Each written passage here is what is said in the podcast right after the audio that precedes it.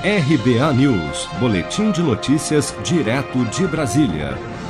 A Caixa liberou nesta quinta-feira o saque em dinheiro de novas parcelas do auxílio emergencial de 600 reais. São 3,9 milhões de beneficiários nascidos em julho que poderão sacar a primeira, segunda, terceira ou quarta parcelas do auxílio, além de 98 mil, também nascidos em julho, que fazem parte do último lote liberado mais 1,9 milhão de beneficiários do Bolsa Família com o NIS final 8 também recebem o auxílio nesta quinta. Os resgates podem ser feitos nos caixas eletrônicos e lotéricas utilizando o código que deve ser gerado no aplicativo Caixa Tem. Será liberada também a transferência do valor para outras contas.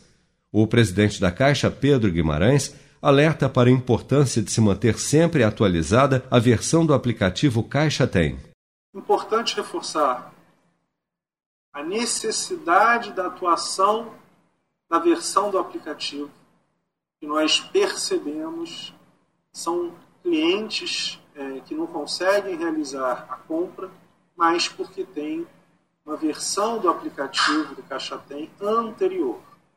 Como nós estamos sempre melhorando é, via as demandas dos clientes, há uma necessidade também dessa atualização, em especial para que se consiga realizar essa compra, dado que, como nós podemos ver nesse slide, pagamento na via maquininha é inclusive o primeiro item, logo acima do de cartão de débito virtual. Então, a versão do aplicativo tem que ser mais moderna para comportar essa possibilidade.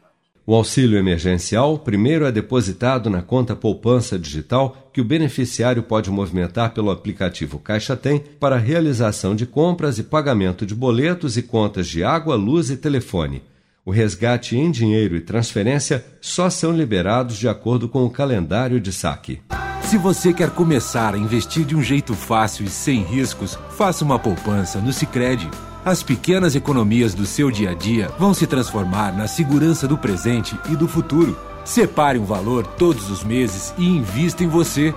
Poupe com o Sicredi, pois gente que coopera cresce. Com produção de Bárbara Couto, de Brasília, Flávio Carpes.